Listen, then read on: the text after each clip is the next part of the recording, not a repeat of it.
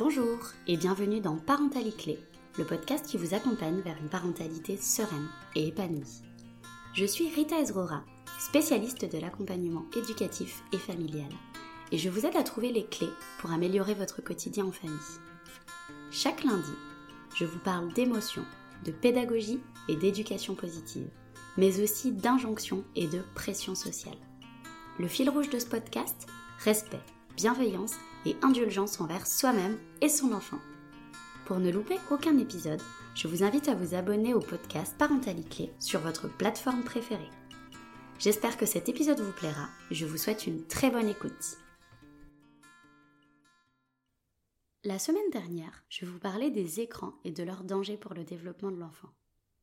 Aujourd'hui, je vais aborder avec vous quatre fausses croyances autour de la parentalité et je vais tenter de vous aider à les déconstruire. Croyance numéro 1.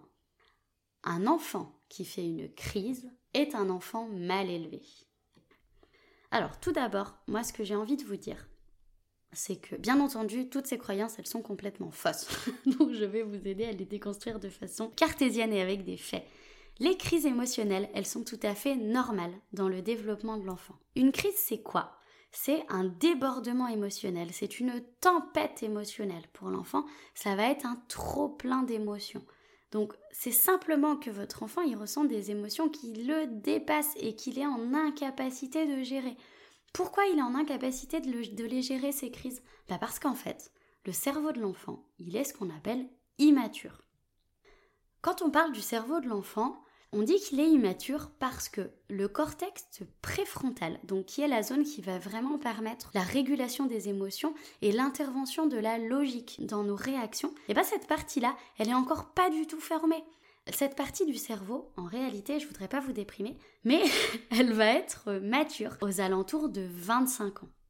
Donc c'est vraiment une aberration scientifique et c'est physiologiquement impossible de demander à un enfant de gérer ses émotions. Et je mets des gros guillemets, vous verrez un petit peu plus tard pourquoi je n'aime pas utiliser le terme gérer dans tout ce qui est émotionnel. Quand votre enfant il est dépassé par ses émotions, eh ben, il peut pas en fait sortir de cet état tout seul. Il peut pas sortir de cette tempête tout seul. Et c'est là où vous intervenez. Il a vraiment besoin de vous. Il a besoin de votre bienveillance dans ce moment-là. Il a besoin que vous l'aidiez à accueillir. Et c'est là où, je viens en nuance avec le terme gérer ses émotions, parce que selon moi, une émotion, ça ne se gère pas. Une émotion, ça s'accueille et ça s'exprime. Et vous, vous allez aider votre enfant à vraiment trouver une manière sociétalement acceptable d'exprimer ses émotions. Mais il va pas y arriver tout de suite. Pourquoi? Parce qu'effectivement son cortex préfrontal n'est encore pas mature. Le punir, lui crier dessus, le culpabiliser, c'est en rien un signe de bonne éducation. C'est ce qu'on appelle de la violence éducative ordinaire. Et en fait, ce que je trouve complètement dingue, c'est qu'on a tellement intériorisé ce modèle éducatif violent qu'on va juger ou être jugé si on ne fait pas preuve de violence. Un enfant de 3 ans qui fait une énorme colère dans un magasin. Si le parent il va se mettre à sa hauteur, qui va communiquer avec bienveillance, le rassurer, tout en lui expliquant les limites, pas en le laissant faire, vraiment en lui expliquant qu'il y a des choses qui se font, qui se font pas.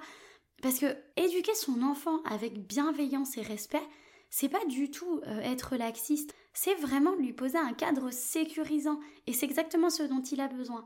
Et ben en fait, on remarque dans cette société que un parent qui va essayer de d'agir avec bienveillance avec son enfant, eh ben il va être jugé et on va le considérer comme un parent laxiste. Alors qu'un parent qui va crier sur son enfant, voire lui mettre une fessée, il sera beaucoup moins jugé.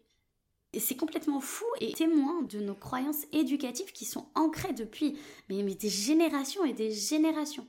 Donc vraiment, aujourd'hui, je vous invite à réfléchir à ce qu'on met derrière la notion de bien élevé. Est-ce que pour vous, c'est vraiment élever un enfant de lui apprendre à taire ses émotions ou de pas les exprimer, de pas prendre trop de place quand il est bouleversé? Est-ce que vraiment c'est ça que vous appelez un enfant bien élevé. Donc voilà, vraiment, je, vous invite à, réfléchir à ça. Et ça va du coup vous aider à avoir une éducation qui est beaucoup plus axée, beaucoup plus alignée avec vos valeurs. Et ça va vous aider à vous détacher du regard des autres qui, je viens de le prouver euh, juste avant avec cette notion de violence éducative qui en fait est complètement biaisée. On a intériorisé ces violences éducatives depuis des générations et, c'est ce qui fait qu'il y, a plein de gens qui ont un regard complètement biaisé par rapport à ça. Mais si vous, vous avez ce recul, c'est bien de venir réfléchir aux valeurs qu'on met derrière son éducation et aux valeurs qu'on a envie de, transmettre.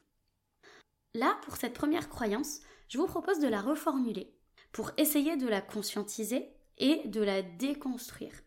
Et ce qui, du coup, va vous aider à accueillir les moments de crise avec beaucoup plus de calme et de bienveillance envers vous-même et envers votre enfant, et avec beaucoup plus de recul envers le regard des autres.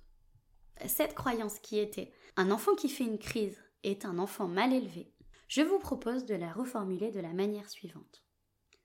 Un enfant qui fait une crise est un enfant en détresse émotionnelle.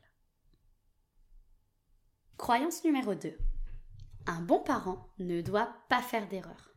Ah, le parent parfait, vous savez que je l'aime bien ce mythe. Vous savez, ce parent qui réussit à calmer les pleurs de son enfant en une seconde, celui qui ne tâtonne jamais, celui qui connaît son enfant par cœur et qui a un comportement éducatif, affectif et social absolument irréprochable. Vous le connaissez ce parent? Celui qui a été créé de toutes pièces par notre société. Si vous ne le saviez pas et si vous nous rejoignez en cours de route, laissez-moi vous rassurer et vous dire aujourd'hui que le parent parfait est un mythe et qu'il n'existe pas. Chers parents, vous êtes des humains, comme moi, comme les autres professionnels de l'accompagnement et comme votre enfant. Donc vous avez le droit de pas tout savoir. Vous avez le droit de vous sentir parfois dépassé et vous avez le droit de faire des erreurs. Être parent, c'est vraiment pas inné, ça s'apprend. Et c'est sûrement pas en moins d'une semaine à la maternité que vous allez apprendre à être parent. Vraiment, la parentalité, c'est un apprentissage de toute une vie. Vous allez apprendre en fonction de votre enfant, de sa personnalité, de ses besoins, de ses envies, mais aussi de vous-même, en fonction de vos besoins, de vos valeurs, de votre personnalité. Et en réalité, qui dit apprentissage dit erreur.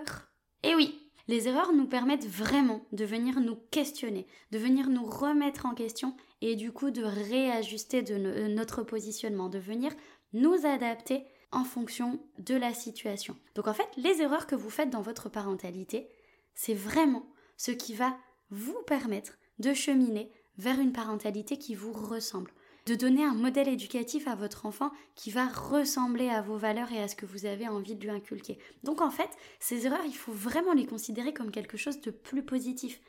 Bien entendu, je ne vais pas vous dire de ne pas culpabiliser si vous estimez avoir fait une erreur, mais cette culpabilité, elle ne doit pas durer dans le temps. Elle doit vraiment vous inviter simplement à vous questionner, à vous remettre en question sur ce qui s'est passé et à éventuellement réparer votre erreur et puis réajuster votre positionnement pour la prochaine fois. Et finalement, est-ce que c'est pas ça, être un parent bienveillant? Est-ce que c'est pas ça, entrer dans le cadre de ce qu'on appelle aujourd'hui l'éducation positive? Reconnaître ses erreurs, ses imperfections et même s'excuser parfois les erreurs, c'est ce qui va vous permettre de réfléchir et de vous mettre en action pour améliorer les choses. Et puis, s'autoriser à faire des erreurs, c'est aussi être plus indulgent envers les erreurs des autres. Et donc, permettre à votre enfant de lui aussi faire des erreurs, de vous-même les accepter et l'aider à aller accepter et assumer ses erreurs. Ce qui est quand même hyper important dans sa construction, vous vous rendez compte? Combien d'adultes aujourd'hui ont du mal à reconnaître leurs erreurs, ont du mal à assumer leurs erreurs? C'est juste parce qu'en fait, toute leur vie, probablement, on a blâmé leur erreur. Parce qu'on a sûrement vu les erreurs comme quelque chose de d'extrêmement négatif. C'est-à-dire que bien entendu que les erreurs à la base c'est quand même quelque chose qu'on juge comme étant négatif. De ce négatif-là, quand même super important d'aller en tirer du positif pour pouvoir se réajuster vers quelque chose de plus en accord avec nous-mêmes, avec nos valeurs. Donc vraiment, moi je vous invite à, à, être un peu plus indulgent avec vos erreurs et surtout à les voir comme quelque chose de positif et de bienveillant envers vous-même et envers votre enfant. Alors, comment on va pouvoir reformuler cette croyance pour qu'elle devienne quelque chose de plus positif? Donc, je vous rappelle que la croyance numéro 2, c'est un bon parent ne doit pas faire d'erreur. Je vous propose de la reformuler de la manière suivante. Être parent, ou devenir parent, est un processus d'apprentissage qui implique donc de faire des erreurs. Croyance numéro 3. Prendre du temps pour soi, seul, est égoïste. Pour cette croyance, je vais m'adresser particulièrement aux mamans. Pourquoi? Parce que soyons honnêtes, c'est une injonction qui touche particulièrement les femmes. Les hommes sont un peu moins touchés par ça, parce que le rôle de prendre soin et de se dévouer entièrement pour leur famille, bah ça incombe plutôt aux mamans. Ça veut dire qu'au niveau sociétal, c'est beaucoup plus admis qu'un papa prenne du temps pour lui-même en dehors de son foyer, voit ses amis, rentre tard, part en week-end, en déplacement. Alors qu'on va plutôt venir remettre en question les femmes dans leur rôle de mère lorsqu'elles prennent du temps en dehors de leur famille, que ce soit pour le boulot ou pour des temps de loisirs. Donc revenons à notre croyance. en fait, c'est très ancré à l'intérieur de nous que prendre du temps pour soi seul en tant que parent est quelque chose d'égoïste. Alors qu'en réalité, moi je vois plutôt ça comme un acte de générosité. Vous avez bien entendu un acte de générosité. Je ne suis pas folle, j'ai bien pesé mes mots et c'était bien ça que je voulais dire. Pourquoi de générosité? Ben déjà parce que pour moi c'est un acte de générosité envers vous-même, mais aussi un acte de générosité envers votre famille. Vous prenez ce temps pour vous, pour venir décharger les choses négatives que vous avez accumulées, et vous allez vous recharger en énergie positive que vous allez ensuite pouvoir mettre au service de votre enfant et ou de votre famille et de vous-même.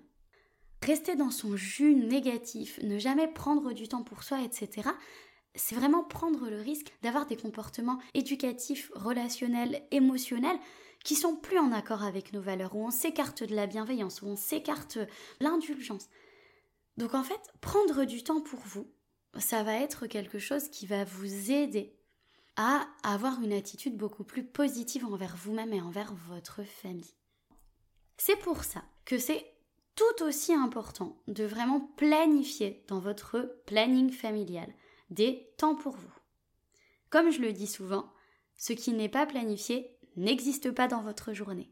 Donc vraiment, quand vous allez faire votre calendrier, quand vous allez faire votre agenda, que ce soit professionnel, familial, c'est vraiment important de venir vous poser des petits temps pour vous. Ça va pas forcément être des temps longs, ça va pas forcément être euh, des temps euh, chers, mais ça va être vraiment des petits temps où vous allez pouvoir vous recharger et pouvoir évacuer les choses négatives.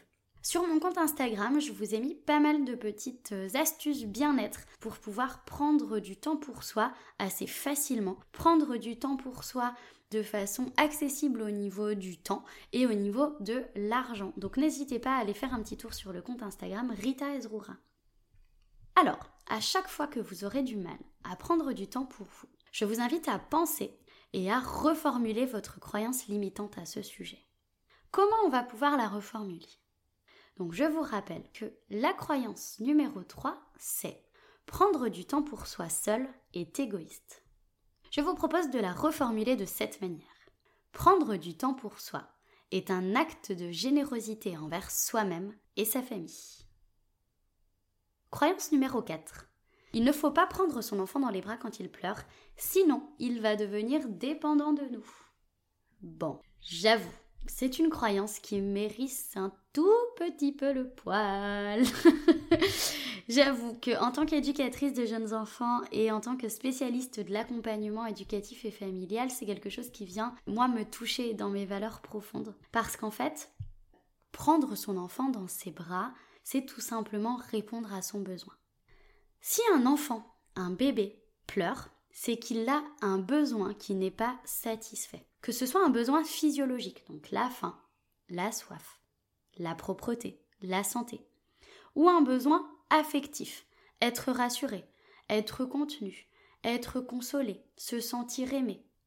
Quelque chose de très important que je voudrais préciser, c'est que les besoins affectifs des enfants sont tout aussi importants que leurs besoins physiologiques. Ce sont des besoins primaires qui sont nécessaires à la survie de notre espèce. Vraiment, il n'y a pas que le fait de manger, de boire ou, de dormir euh, qui est important dans, le développement de l'enfant et dans, dans notre développement en tant qu'être humain. Non, le besoin affectif est un besoin fondamental. Je vais vous parler un petit peu d'attachement pour vous expliquer tout ça. Alors, c'est John Bowlby qui a été le précurseur dans l'établissement de cette théorie. Ce qu'il dit John Bowlby, c'est que l'enfant, il a besoin d'un attachement solide et sécure pour pouvoir ensuite réussir à se séparer de son parent et explorer le monde qui l'entoure. Donc en fait, en prenant votre enfant dans les bras quand il en a besoin, vous construisez cet attachement stable et sécure, qui va être finalement une des ressources les plus importantes dans la vie affective, sociale et même professionnelle de votre enfant. C'est-à-dire que en répondant à ce besoin d'attachement, vous allez construire ce qu'on appelle une sécurité affective solide et stable qui euh, est un des précurseurs, qui est une chose hyper importante dans la construction de l'estime de soi. Donc en fait, en répondant à ce besoin d'attachement, en, en, répondant à ce, à ce besoin affectif, vous allez participer à la construction solide et durable d'une bonne estime pour votre enfant. J'insiste, n'hésitez pas une seconde à porter votre enfant, le câliner, le bisouter s'il en a besoin. Vraiment, c'est quelque chose de fondamental pour lui. D'ailleurs, une relation parent-enfant qui serait privée d'attachement ou qui aurait un attachement complètement instable et insécure, c'est un terrain propice à développer toute forme de dépendance quelle qu'elle soit plus tard dans la vie. Donc en résumé, non seulement cette croyance, elle est complètement fausse, mais en plus, c'est même l'extrême contraire qui est vrai. Si vous ne prenez pas votre enfant dans les bras quand il en a besoin, c'est plutôt à ce moment-là que vous allez risquer de créer des relations de dépendance, que ce soit avec vous-même ou avec d'autres personnes ou avec d'autres substances plus tard. Voilà, là c'est un petit argument pour pouvoir clouer le bec gentiment à papy, mamie, la voisine, l'oncle, la tante qui vous donne des conseils en parentalité non sollicités. Alors, reformulons ensemble cette croyance que vous allez pouvoir déconstruire ensuite. Je vous rappelle la croyance numéro 4 qui est il ne faut pas prendre son enfant dans les bras quand il pleure, sinon il va devenir dépendant de nous. J'ai choisi de la reformuler de cette façon. Prendre son enfant dans les bras lorsqu'il pleure, c'est répondre à un de ses besoins fondamentaux et participer à la construction d'un attachement sécure entre l'enfant et son parent. Et voilà, c'est fini pour aujourd'hui. Merci d'avoir été présent et à l'écoute tout au long de cet épisode. J'espère que ça vous a plu et je vous dis à lundi prochain pour le cinquième épisode de Parentalité. Je vous parlerai de charge mentale et je vous donnerai des astuces pour la diminuer et mieux la gérer. N'hésitez pas à soutenir le podcast en mettant une note et un commentaire sur votre plateforme préférée. Vous pouvez également le partager un maximum autour de vous. Si vous souhaitez en savoir un petit peu plus sur moi, je vous invite à consulter mon site web lion-accompagnementfamille.fr vous pouvez également me suivre sur les réseaux sociaux Facebook et Instagram sur le compte Rita Ezrura. À très bientôt